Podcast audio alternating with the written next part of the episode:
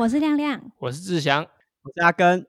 欢迎来到 Try to Go 三项玩不玩不玩？耶！这是一档以三项全能运动为主题的节目，介绍奥运长距离，又或者是各种不同风格组合方式的复合运动项目。除了了解训练中的小细节，分享器材上的新技术，更要带着大家一起把铁人三项融入生活，跟着我们一起 Try to Go。即将迎来 EP 五十的 Q&A，欢迎大家在 Apple Podcast 上提出问题哦。好，本集要来聊聊训练，就是我终于开始骑车了，所以我要来开始认真训练。就是铁人三项训练呢，它有很多种类型，然后像我这种就是小菜鸟，我就第一个先问我身边的朋友。然后朋友就跟我说：“哦，你要比铁人哦，哎，你就每天跑步就可以啦。我跟你讲，跑步是所有运动的基础，你就每天跑跑跑这样子。”然后我就想说：“干嘛呢？真是这样吗？”然后我就上网。就是 Google 了一下，我就想说，呃，要怎么训练新手？怎么训练？然后我就看到有很多人在网络上问，就可能有些人就会说什么：“小弟，我报名了今年的一一三，那我现在的训练进度是怎么样？怎么样？那有没有请各位大神指导我现在要怎么训练呢？或者是就是呃，很多人就是在新手。”就是会说我是新手，那有没有人可以约一起练习的？就我发现其实很多人都会有这方面的问题。那我也是在网络上有看到说，哦，原来这个有其实有很多课程可以参加，就包含了一些实体课，或者是因为像之前疫情的关系，所以就是也有蛮多线上课，也会有蛮多人想选择线上训练的。所以我就想说，来请教一下。两位教练，就是所谓线上训练的话，大概会是什么样的模式，或者是什么样的内容？这样子，啊，先问阿根好了。线上训练真的是一个，就大家听到都会觉得啊，喜嘞生傻，就是训练不就是应该要一个教练在你前面，然后跟你说啊，现在就是要练，就是感觉教练教练就是要有一个人真的在那边叫你练。那这几年。其实蛮早了，就是二零一二年左右，台湾就慢慢有呃，像我觉得应该在台湾第一波是就志祥算是施工啊，就是 Craig Jones 他们有在台湾引进了像线上训练这样子的方式，然后那时候真的都是高阶的主管，就我指的不是运动表现很高阶，是指。射精条件很高阶，他们会请 Craig Jones 这个教练，他从纽西兰来到台湾，然后还会有一个 schedule 的方式。当时应该还不是用 Training Peaks，就是他自己有一个平台，有一个当时就是会有这样子的方式，我们都觉得很新鲜。因为其实说真的，就是我们内心有点不信任，就这样的方式真的行得通吗？如果没有一个人真的在你旁边盯着你，真的有办法吗？他的。执行方式其实你就可以想象，呃，会有一个网站，然后里面会有一张行事历。那每天呢，它上面会写说，哎，可能礼拜一要做什么训练。那点开里面会把详细的课表内容，例如说，呃，今天是骑车多久的时间？那你可能热身几分钟？主课表是什么？那在主课表的过程中，可能也会有一些提醒，例如说比较详细的，可能有你的转速要维持在多少。功率要维持在多少？就是很详细的把每一个步骤都写下来，或者是像跑步，可能会跟你讲说几公里用什么配速跑多久，几趟中间休息多久，每一天都会有一个这样子的课表。那你每次执行完，像我们现在呃可能有呃穿戴装置或者是车表这些器材，会记录下你训练的状况，那会把这些资讯呢投放回到这个形式力当中，那形式力就可以去。呃，回报给教练说，哎，我现在到底做了什么样的内容？所以我觉得这大概是一个线上训练的方式。那很多人会说这叫做吃课表，因为可能教练每一周或是每两周开一个呃训练的内容给你，那你就是尽可能去完成。当然，这过程当中呃一定会有很多突发的状况，尤尤其是初期还不适应的时候，那你可能会回报给教练说，哦，我今天的课表做不完。我今天可能哪些做起来感觉怎么样？然后我们在跟教练讨论的过程中去调整。哎，接下来我可能有没有什么可以去改善的？然后去到最后一步，就是完成我们的目标赛事。这是我自己对线上训练可能从刚开始台湾有，然后现在大概大家都是大概用这样子的方式在操作和执行。不知道志祥身为一个专业的线上教练，有没 有什么我遗漏的？没有，但我 我刚刚在听亮亮在讲的时候，其实我一直很想笑，知道为什么吗？因为亮亮讲的那个那个，比如说。诶，在线上问我是谁谁谁，然后我想要问哪里有专业的教练吗？这大家在田上分享区非常 detail，诶，应该会很常看到这个，对不对？然后很长很多诶，我第一个想到出现的第一行字就是第一指名吴冠龙，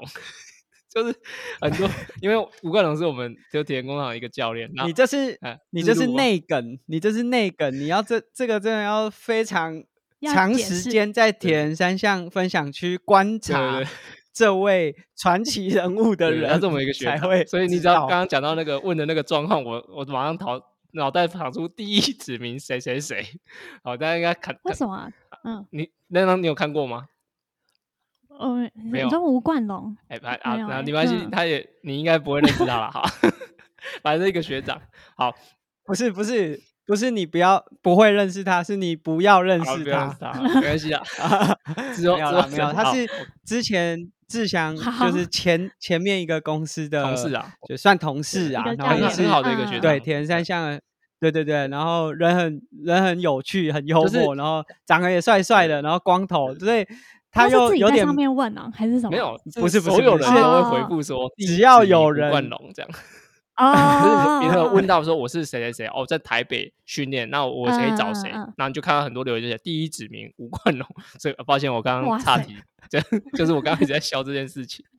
好，哎，好了，我回来讲一下阿根讲的那个，就是线上训练。对，我觉得线上训练它有几个要点呢，就是你是必须要先会三个项目，因为线上教练没有办法教你抬头换气。就是或者是教你怎么基本的一些，对，那个是，嗯，诶，基本上线上教练很难，线上教练是把你会的东西变得更好，但是如果你本来就不会，你就很难透过线上的方式去去精进它。所以其实自行车跟跑步的线上教练是非常非常多的，三项的反而站在这两个项目的后面，那游泳线上教练又更少，对，就是很游泳好难想象做线上的，对，因为呃，因为它它是很技术的东西。对，不过就是当我们呃，就实际真的接触到越来越多之后，就假设你这三项都有一定的成长之后，也会有人真的专门想要找，就是帮他开游泳课表的教练，因为也因为游泳这个项目其实很难练，然后过去我们在训练的过程当中，刚开始一定都是那种什么下去就是一次游个一千五，就是这种 完全只是提升耐力的。呃，训练方式，那跟跑步和骑车一样，它其实也有很多训练的方式。呃，是就无论是刺激你的速耐力啊，然后或者是在训练当中去做一些搭配，所以其实这个是反而是一些比较进阶的。那因为可能也许在台湾，多数的铁人在从事铁人三项的第一项。就是最困难的，就游泳这一项是大家最困难的，所以大家比较难想象说，为了把游泳从已经可以完赛提升到一个可以竞争的那个阶段，但我们自己就常常看到，就是可能很精英的铁人，就相对一般市民选手来说是精英的，他们自己都会想要找。可以提供游泳咨询的教练。那我我觉得以以线上教练来说，比较适合的是你已经完成过一场田赛，然后你想要突破到什么程度，我觉得那个就很适合找线上教练。如果你是要比第一场田赛，比如像那样要准备第一场田赛，哎，但是你已经会三项，我觉得也是可以找线上的辅助。但是如果是完全不会的话，呃，离线上教练就会有一点点距离。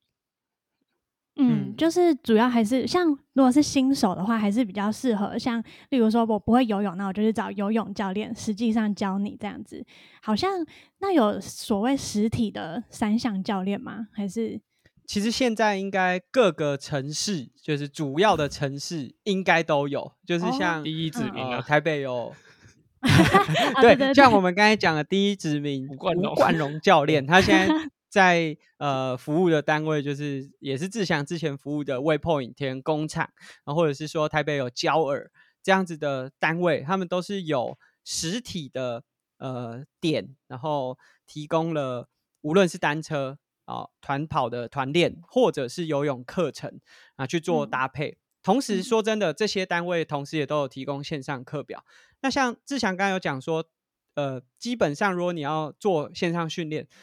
大概都是要至少完成过一场铁人，或者是说你三项都已经有一定的的对一定的经验。但我觉嗯。得我自己也有接触过很多一场都没有完成过，然后他其实在某一项多数啦会是游泳，就是这一项其实还不行。那这时嗯。候其实线上教练就会和也许是当地的教练，就是这位哦学员、当地的教练去合作，就是也嗯。许哎、诶你先呃帮他安排游泳、呃骑车、跑步的训练周期化，然后、嗯呃课表上的安排，但是要求他可能每周要花一天到两天的时间去找他自己当地的这种实体面对面的教学，那同步去进行。其实我觉得这也是一个比较好的方式。那甚至是呃，就组成一个有点像联盟啊，就是我们有时候会互相推荐，就是哎、诶嗯嗯我我当然也会有收到哪个呃县市，那但是我不是在那边，那他可能也是有一些需要去协助的，然后我们会彼此的 cover，所以其实这个线上教练的工作啊，它看起来好像是很个人，就是 personal for personal，但是嗯在、呃执行的过程中，甚至包含器材，我们有的时候也都会尽可能的去协助到这些学员怎么样去找到最适合他的东西。那就是那就你们经验的话，你们会觉得说线上训练会跟实体有，就是线上会不会比较有一些盲点之类的，就是跟实体上的差别？我觉得最大的盲点一定都是在技术动作上，例如说，哦呃，游泳的嗯滑手啊，有有些人可能他换气的时候会转过中线，然后整个人会变成快变仰视，这是完全没有嗯办法在他单次完成课表之后，我们借由这些数据，呃，可能划水啊，呃，配速啊，去看到的。那当然，我们也许就是可以借，就是要求他，哎，拍个影片，可是那个距离我觉得都太远了，这个是线上训练上面比较难 cover 的。所以嗯其实如果就我自己，呃，有一个学学员，他是呃想要来找我做线上训练的课表，我会希望如果可以选择的话，我会希望他自己都已经有三项一段时间的训练，因为这嗯代表他对自己有一定程度的了解，嗯无论是对于自己器材上，或者是体能上、动作上，他都有一定程度的了解。因为我们其实最怕的是他根本不知道他自己的缺点在哪里。这个时候，嗯有时候教练很难借由这种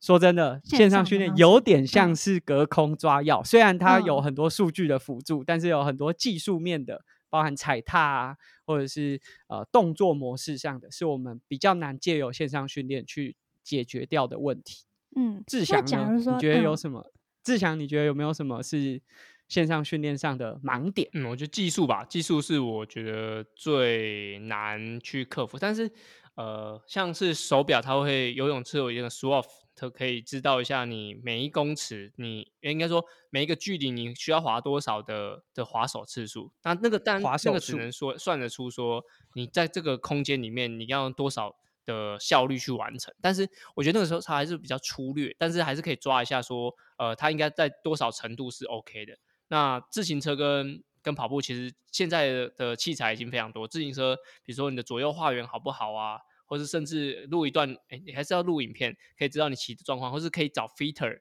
来协助你。其实搭配一个就是单车的 fitting 的人，就是帮你调整车子的人的设定的人，然后再跟教练搭配，其实就可以在自行车上有还蛮不错的回馈。那跑步的话，其实都会蛮推荐去给就实体跑步教练就是教，或是带带团练这样，最好可以录影片给给教练看。那现在也蛮多，比如说垂直振幅啊、步频啊，或是触地时间，这些都是可以呃稍微量化你的技术。但是我觉得他说要完全分析到实体教学的那种感觉、那种灵敏度啊，或是那种细致度，呃，线上教练还是会有一点点盲点在。嗯，了嗯解。那假设说我现在已经开始在进行一个线上训练了，那你们会觉得就是我大概需要哪些器材？就假设说我现在就是什么器材都没有，那这样也可以练习吗？就是，嗯志强要先来分享一下嘛。其实我们上一集在讲科学化训练的时候，也分享很多单车的这种数据可以嗯，呃是不是一定获要先有得的一些手表？工具。对，所以志强，你觉得呃优先顺序来说是一个怎么样的排序？我觉得手表是蛮必备的，就是有连接可以有嗯心跳的。但是比如说像现在就是手有些手表它是可以记单项的，比如说游泳、骑车、跑步可以分开的，我觉得那就可以了。有的人说一定要有三项功能，其实我觉得不尽然，就因为其实你大概九成五的时间都是在训练会使用这只手表，所以我觉得有一只、嗯呃，可能我觉得定价可能六千左右的填三项的手表可以进行三项就够了，然后它有心跳功能。那接下来，比如说会有人希望说什么转速表啊，就脚踏车的转速表啊，或者说功率计这么嗯比较进阶的东西，我觉得是可以放的比较嗯后面的。但是像我在带松山加上的时候，其实就有呃，他们只有转速表，那我们就会说哈，你用前面变大盘，然后中间呃上面后面从上面数下来第二次，然后第三次啊骑多久？其实这种都是比较呃以前说的土法炼钢，但是都是比较基本的方式可以去进行，就是这些训练。所以呃，我觉得基本有只手表就可以打天下了。嗯嗯，对啊，对我来说也是。我们当然希望学员有的器材可以越全面越好，就是在我们监控的时候会有更多数据可以辅助。但是其实实际上在使用的过程中，其实你光是有一只手表啊，可能有心跳啊，可能有一些呃动作啊，包含配速这些可以记录下来，其实就很足够了。那当然更进一步的，可能会希望有功率，然后会有一些呃辅助的呃训练的器材。但我觉得，如果像志强刚才都已经讲了，就是有手表、有心跳，那进阶一点可能有回转数、有功率。但我觉得有一项很重要的就是训练台，就是嗯因为对大部分的市民铁人来说，时间和环境其实是训练上面一个非常大的挑战。就是也许嗯下班过后就是晚上了，那有些人会担心出去外面训练比较不安全，或者是呃视线比较不好。或者就是如果你是在台北，可能会在冬季有非常长的时间都是下雨，都在那下雨你要对出对出去外面训练，可能也会是一个很大的挑战。所以如果有就是刚刚志强讲的这些训练器材以外，还可以再做一个选择的话，我会建议，如果有一台训练台，会是一个很好的选项。就以、嗯以这个训练能够持续维持，是很有帮助的。嗯，那像就是，其实我觉得大家应该都会遇到，就是我在进行训练中的时候，就是我没有我的课表完成度，就是没有办法做到很高。那就是会有什么建议？是说，就是有没有办法，就是怎样执行课表，会让这这份课表的完成度是最高的？志祥有没有觉得说，哎，怎么样执行课表完成度会比较高？我觉得像这嗯种，比如说突发状况，或者说你不知道会不会发生什么事情，我觉得预防胜于治疗。就是，诶，当然我们在线上训练的时候会规划一整周的训练，那我就会问说，哎，你下一周有没有什么事情要干嘛？就是有没有开会啊？如果临时的真的没办法，但是如果如果开会吧，我就会避开，尽量不要那么难执行。所以第一步就已经先把嗯你的时间先框好说，呃，今天就是比较适合做什么。但是呃，诶，也不是说完全不会跟动，是很死的，就是还是很灵活。但是可以先知道，就是你的课表长什么样。然后，比如说你一个礼拜前知道你要训练内容啊，其实身体会去记忆。就是比如说，你知道嗯周四要做一个比较辛苦的单车训练，其实身体会记忆，就是哦，你的周四要做要要做这个很累的训练，所以你的周四的先睡饱。啊，嗯，上班会偷懒，呃，也不会，啊就是你至少会准备一下，所以其实你已经在嗯心理准备说要进行这个课程，我觉得对于完成来说，其实就已经提升了。对，但是如果真的嗯遇到什么突发状况，我觉得呃可能会，假如说是时间不够，就是蛮常遇到，就时间不够，我可能会把整个训练减半，比如说应该做五趟的，哦，做两趟就好。然后，但是前面的热身跟嗯缓和还是要做足。我觉得蛮多的训练都，呃，大家会觉得要做很重的课程，你身体才会进步。但是其实以现嗯在会找训线上训练的人都是社会人士。那我们之前节目也讲过，就嗯是假如说你的社社会人士太着重于只做强度课表，你的身体会很紧绷。那我觉得反而真真嗯的没有时间进行的时候，或者说你遇到什么状况不能做的时候，我觉得把热身跟缓和着重做好也是不错的选择。那像假如说我真的就是遇到突发状况了，那我要就是什么时候跟教练说会比较好？我要提早多久讲，或者是什么时候说教练会比较有缓冲？哦，你一知道就可以讲了。哦，一知道就可以讲，又不就是又不是怀孕，教练会怎么？说还要什么时间才可以讲就是假设就教练会不会就是有他的困扰啊？就是说哦，那个突然这样哎子，除非就是除非教练跟你说十点之嗯后不要打来，因为我睡了，这样子这种情况发生才 会才会就是不要打。但我因为线上训练其实基本上就是教网友嘛，就是你要传讯息给对方，那你说哎、不好意思，我怎样怎样了，所以我现在可以怎么样？有也有可能过了嗯那个时间，就比如说你应该是下午四点要练习，然后结果你嗯两点传讯息，他一直到六点才回，那中间你可能就要自己应变一下，说该怎么办。但是我觉得你你嗯有任何突发状况，就是马上传讯息，我觉得对于线上教练来说都是没什么问题的啦。刚刚嗯有说，这课表怎么执行，完成度才对会高。就是我们刚才有讲了，这是比较属于生活规划上面，就是例如说，哎，睡饱啊，然后提早去规划，提早让自己知道。其实我觉得这是一个习惯，有些人都是课表当天才去看，我今天要执行什么。有时候当你看到的时候，会有点惊吓，哇，怎么今天的这么 超？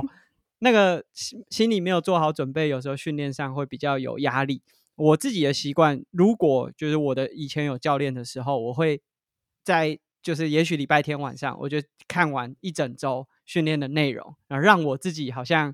就知道我接下来要面对什么大风大浪，觉得这会让我心里比较有一个呃有一个底啊。那另外，如果是在确当下执行课表的确实，因为有时候课表真的很复杂，例如说我们在游泳的过程中，呃，热身四百，然后什么左手单臂五十五十，这项目真的超多。那我觉得有有一些方式可以建议给大家。那第一个是，也许你的手表可以内建，就是这个课表的资讯，因为其实现在很多嗯手表都可以把你教练开给你的课表呢输入到手表当中，尤其跑步其实是最方便的，它会甚至会倒数，就跟你讲说，哎，五四三二一之后要做什么，然后距离它会用倒数的方式去计算给你看。那我觉得这个在操作课表就会很方便。那另外一个，就假设你没有这么高科技的手表，像我以前在骑车的时候，有时候课表真的很长，呃，一出去是四个小时，然后里面可能包含两三个主课表。那在这个过程当中，我就会把它写在一张小纸条上，然后贴在我的上管，然后嗯我就按照这个方式去做。然后如果比较复杂的，我觉得甚至会把时间秒数写上去，然后让自己知道说啊，在几分几秒到几分几秒。那你不用很刻意的一直去记，因为其实你花很多脑力去记课表的时候，也是蛮辛苦的。所以嗯我觉得这些方式是帮助大家可以更方便的去操作。那像游泳，如果是你跟大的团队训练的时候，大家都会把课表写在大的白板上。那其实如果你哦自己出去训练，你也可以写在一张小纸条上面，然后像这样纸啊，然后湿湿的，其实拍在那个浮板上面，你就可以在游的过程中回来的时候，哎，确定一下自己现在接下来要游什么项目啊。但是记得游完之后要把那张纸带走，不然 拿勾勾的在泳池边会对蛮恶心的。那个泳池的纸很常会贴在那个地滑地湿请小心那个地滑那个板子上面，就什么哦水对道什么教学水道什么呃慢速水道对对对，把对它嗯，直接贴上贴上。去，对，就是你把一张纸粘的湿湿的，然后贴上去。呃，有有因为游泳，我想游泳大概真的是最容易忘记我现在课表要做什么的项目，因为游泳的课表有有点难记，尤其是游嗯泳又很比较相对无聊。嗯，那如果说就是我就是一个学员，就例如说学员呢、他真的照着课表练习，可是他当天身体状况就是不好，他没有完成课表的话，要怎么补课？就是这是我遇到一个问题，就是我原本就是预计给自己跑多少，但是我那天就是不小心，呃，可能。我觉得我没有吃很饱，可是跑起来就是很想吐，然后或者是就那天就是也是下雨，然后我就是在雨中跑，可是又很想吐，然后就没有完成。没有完成的话，我就是会觉得有点紧张。我想说，哦，那我是要今天再把它跑完，还是我下一次的距离要变长？就我不知道该如何补上去，就是这个问题。嗯，我的话，我觉得会有什么建议吗？讲，嗯假如是像这种情况，就是那天是很重要的课程，那没有完成。假如说他是在一周的比较前面一点，然后后面的训练也比较不会影响的话，我有可能有可能会补课，但是这种几率比较低，有可能今天假如没有完成，我可能就会直接就做明天的，因为明天有明天的事，今天的事没做好，就今天结束就好。那明天有明天的事情，我觉得我的话就会就是很少数会补课，然后也不希望学生主动补课，比如说像明天是轻松跑。那他今天没做到强度的课表，他要明天跑强度，我会不建议，因为你的后天还有其他强度要进行，所以我觉得呃没办法进行的话，就是提前跟教练讲，那不行，他会自己评估说他你该不该补，因为我就会跟学生讲说，你不要主动补，如果你要补的时候，我会跟你说，对，就是就是这样子的内容，我觉得学生在今天没完成之后，他也会知道说啊，那我就好好做好明天的就好，因为今天的已经顾不到了，嗯。会不会预留一天，就是排的比较松，预留一天当做补课，会吗？啊啊，那原本松的那天就，因为应该说我们会排松的那天，就代表我觉得你今天会做的会很累，需要休息。对，我觉得你今天会很累，所以你隔天应该休息。但是如果你明天做的很累，但是后天又有累的啊，嗯，对，那你后天要拿来休息，所以就一直一直一直一直变化，一直变化，所以就变成说，你倒不如今天不要补课，那后面都不会变。对，我们会，我比较希望这样子。嗯嗯嗯，我觉得现在我们已经进入到上个礼拜我们讲的科学化和情绪化之间，即将在这两者之间做出一个抉择。那通常我自己也是比较不建议补课的。当然，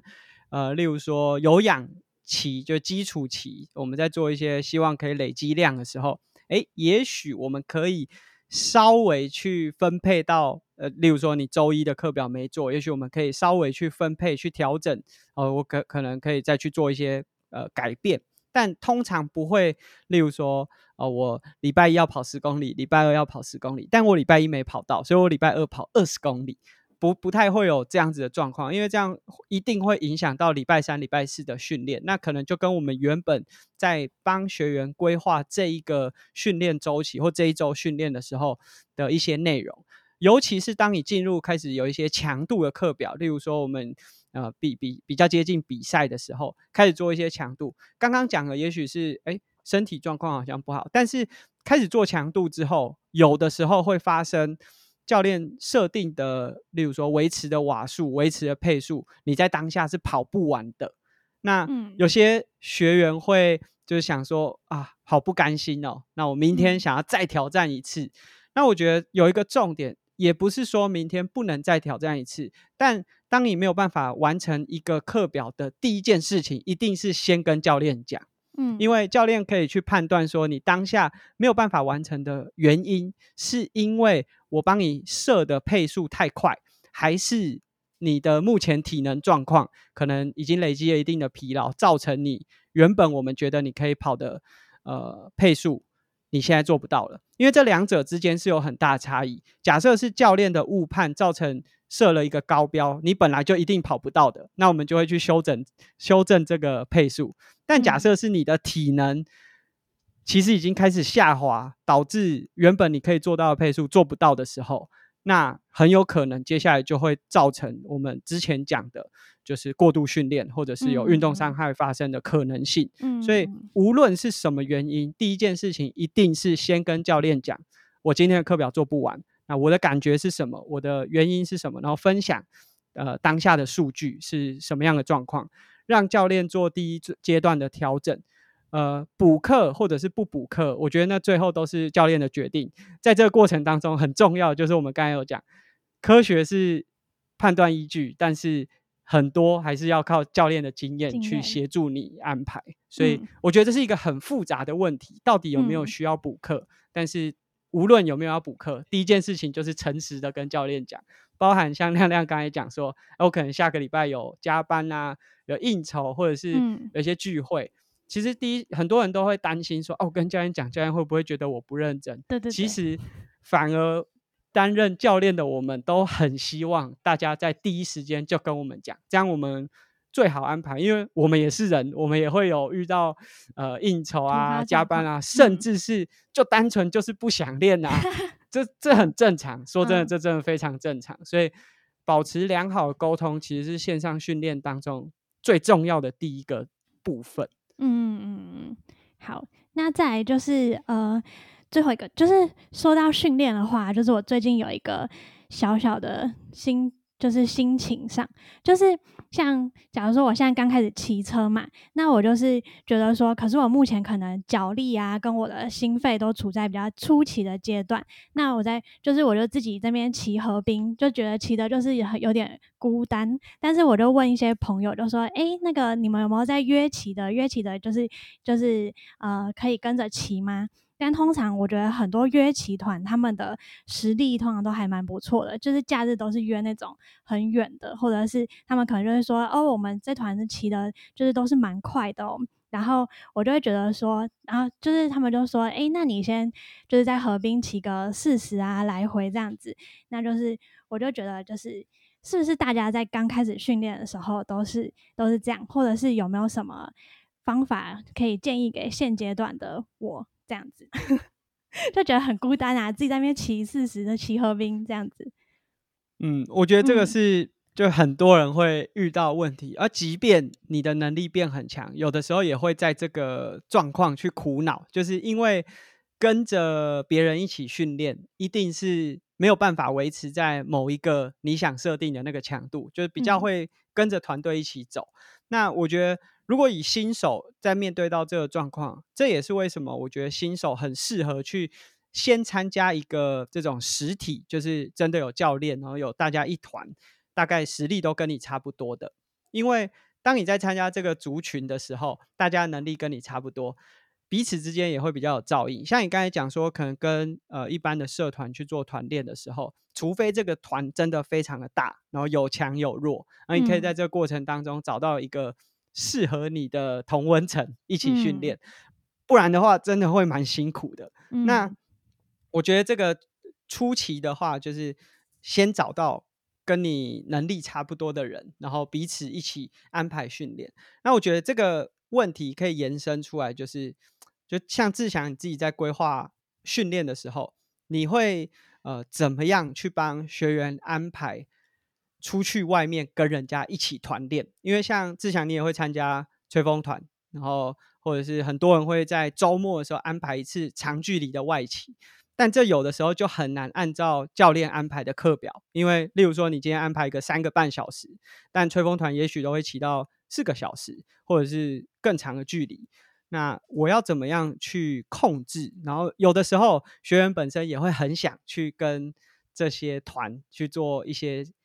算是小竞争，就是帮自己去检视一下自己的能力。你会怎么去拿捏这样子的比例？我觉得要先看就是选手能力到底到哪里。就是我觉得如果说他也许跟得上，但是他会很辛苦，我觉得那我就会让他去跟不同的团。但是你要就一要熟悉路况，然后二是你可以判断自己到底可以或不可以。对我觉得这是还蛮重要。就是我就不会推荐亮亮直接去参加很强的团。对，那我觉得如果说身边有人可以一起练，我觉得当然是最好。但像我有个学生，他在花莲，对他就是呃，他说哦，都找不到适合的团，怎样怎样，我就说那你就自己开团，就是你可以找好一个，你只要你只要找好一个伙伴就好，你要找一个伙伴，然后你们就把你们明天要起的资讯公开出来，啊，比如说我时速都是二十五，或者时速都是十五或多少，那我就骑什么路线，然后呃，欢迎大家来。我我觉得那种就是现在社群媒体其实还蛮方便，就是久讲久了，就是大家会推荐说啊，我谁谁谁有的有要约请，你就一起去。那你你就可以，你你反而你不用去选择哪些团你要不要跟，是你来决定，你你跟你来创这个团，来让这个是很简单的。比如说像你骑过河滨的，对不对？嗯，对，那你就是可以直接控制说，比如说啊，我就要哪个水门集合，你还可以自己决定。集合时间跟地点，还可以直接决定路线。像我以前跟阿根都是这样，就是呃，比如说我们将要约骑，那平常我们都自己一个人骑，那我们就是直接约说好几点在哪里，那有没有人要来，然后要来就一起来，然后不论是跑步或骑车都可以这样，其实都就还蛮忽然 OK 的。忽然想到，我们那时候都会约什么五点故宫，对，然后呢，我们刚才讲的唯一指名吴冠龙，对，就是他就会说加一。但他不会来，他就会说：“哦，拍谁？我睡过头。”画下。但是我觉得这个，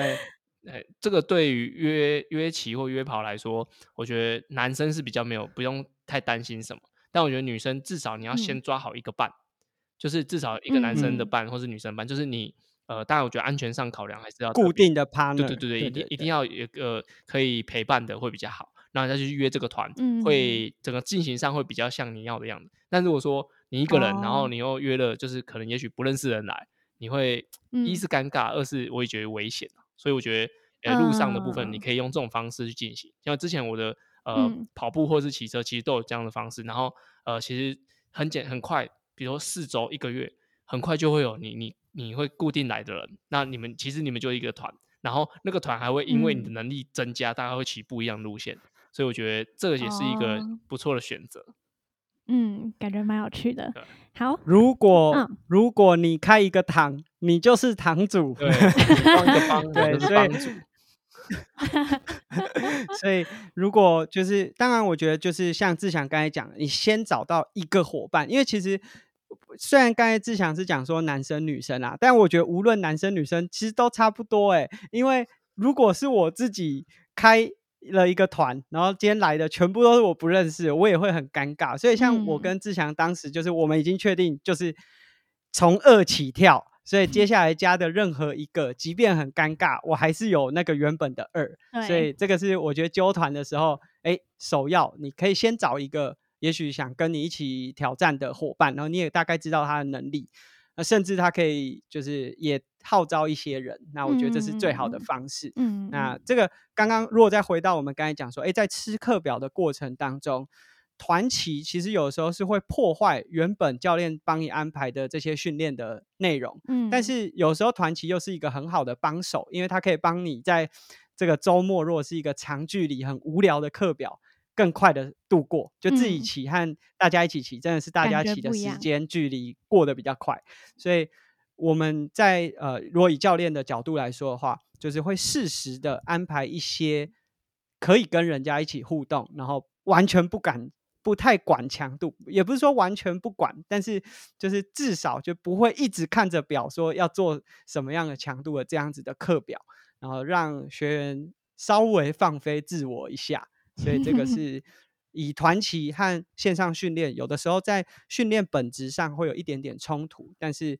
呃，心理健康其实也是科学化训练的一部分。对，然后嗯另另外团体训练，我觉得我会建议我的学生找一的找一找团的特性是自动出现、自动离开。因为如果说我我就没有要啊跑那么长，结果他就等我在很远的折返点，那我觉得就会逼我一定要哦跑到那个地方，或是他要等等到我嗯到，那我觉得会互相牵绊。嗯所以就是像吹风团，就自动嗯出现、自动离开，就是你要来就来，然后注意安全，然后嗯离开了就是呃到家安全这样就好。所以我觉得，如果你不论是找嗯团或是你创团，就是可以用这种模式，会彼此可以做到你彼此要的东西。嗯，好。那我们今天就是讨论了很多线上课表，还有一些训练的一些心得啊，或者是呃给一些建议。那就是可以跟大家说，我们的官网也有教练的方案可以参考，有兴趣的朋友就可以到我们的官网上咨询。那我们这集就到这边，拜拜。拜拜。拜拜，就从亮亮开始好了。哦，好哦，好。嗨，我是亮亮。哎，开始了吗？嘿，哦，不，我以为志祥要下一个。好，我我等一下，我先等一下我等先，先下一个等一下换我，等一下换我，等一下换。好好再一次，再一次。好，嗨，我是亮亮。我是志祥，欢迎来到呃靠腰。等一下，不要讲你是 谁乱掉对乱掉，不是我看到志祥哥一直破音，志祥你可能要调小声一点 Sorry 一点点就好，这样嘞，这样嘞，这样嘞，这样嘞，这样嘞。可以可以，这样比较好。好，再一次。好，再一次哦。